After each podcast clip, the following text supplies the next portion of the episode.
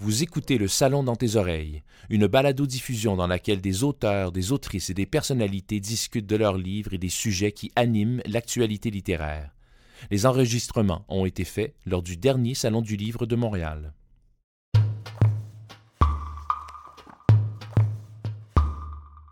Milan était heureux d'avoir Audrey près de lui pour une semaine. Bonjour, bâilla-t-elle en s'étirant lentement. Bien dormi, mon amour? Tellement. Ça fait longtemps que t'es réveillé? Pas vraiment. Je te regardais dormir. T'es tellement belle. L'improbable voyage d'Audrey Mercier, c'est l'histoire d'Audrey Mercier, qui est une enseignante qui a toujours vécu que pour ses enfants, jusqu'au jour où ses enfants, devenus grands, lui offrent des billets pour aller à l'aquarium de Vancouver. Aller à Vancouver, là, ça a toujours été son rêve. Mais tu sais, sa petite voix lui disait toujours que c'est pas le temps, qu'elle devrait pas y aller, qu'elle devrait faire euh, s'occuper de ses enfants. Mais là, le jour où ses enfants lui proposent d'aller à Vancouver, elle n'a pas le choix de sauter dans l'aventure. Et c'est là qu'elle va faire le voyage avec Milan, un collègue de travail.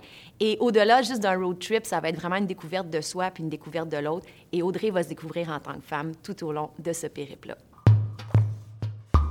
L'idée d'écrire l'improbable voyage d'Audrey Mercier est partie, en fait, un peu de moi qui rêvait d'aller faire le fameux voyage Montréal-Vancouver, mais qui avait jamais osé, justement parce que je, m'occupais de mon fils à temps plein. Puis euh, je me suis dit, ben si je fais pas le voyage, aussi bien essayer de l'écrire. Donc euh, j'ai essayé d'écrire euh, le roman parce que c'était mon premier roman adulte, l'improbable voyage d'Audrey Mercier.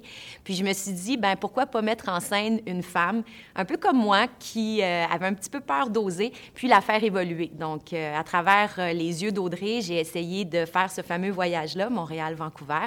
Puis c'est sûr que j'y ai mis un beau garçon pour que le voyage soit plus palpitant. Il y a une personne qui m'a inspirée dans la vie, peut-être pas nécessairement pour l'écriture de cette série-là, mais quand j'étais au secondaire, j'avais une enseignante qui est une comédienne qui s'appelle Sylvie-Catherine Baudouin. Et on avait à écrire une pièce de théâtre euh, en secondaire 5. Puis euh, j'avais écrit la pièce de théâtre avec euh, les collègues et avec Sylvie Catherine. Puis à la fin, elle m'avait dit Tu sais, Sandra, tu devrais écrire dans la vie, tu as beaucoup de talent. Puis moi, comme toutes les adolescentes, j'avais roulé les yeux en disant Bon, elle doit dire ça à tout le monde. Mais ce petit mot-là m'a toujours resté dans la tête. Puis je me suis dit qu'un jour, ben, peut-être que je pourrais m'essayer à écrire. Peut-être que Sylvie Catherine avait raison finalement.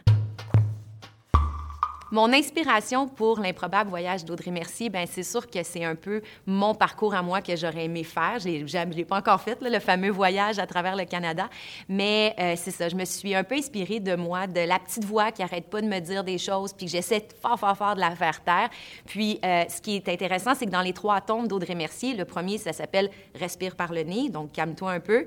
Euh, le deuxième, c'est Fais-toi confiance. Puis le troisième, c'est Fonce. Donc, je pense que ça démontre bien l'évolution d'Audrey, puis un peu de moi aussi à travers ça. Euh, les personnages, c'est sûr qu'ils sont fictifs. Là, Audrey, c'est pas copier-coller sur moi, mais elle a beaucoup, beaucoup de mes, euh, de mes qualités et de mes défauts, je dirais, ouais. Audrey rougit. Il y a quelques mois à peine, elle aurait certainement répliqué qu'elle n'était pas encore maquillée, qu'elle était tout endormie et que ses cheveux étaient emmêlés. Mais maintenant, elle savait apprécier les compliments de sa douce moitié. Elle avait appris, doucement, à se faire confiance et à accepter que Milan était amoureux d'elle, d'elle, la simple et naturelle Audrey Mercier.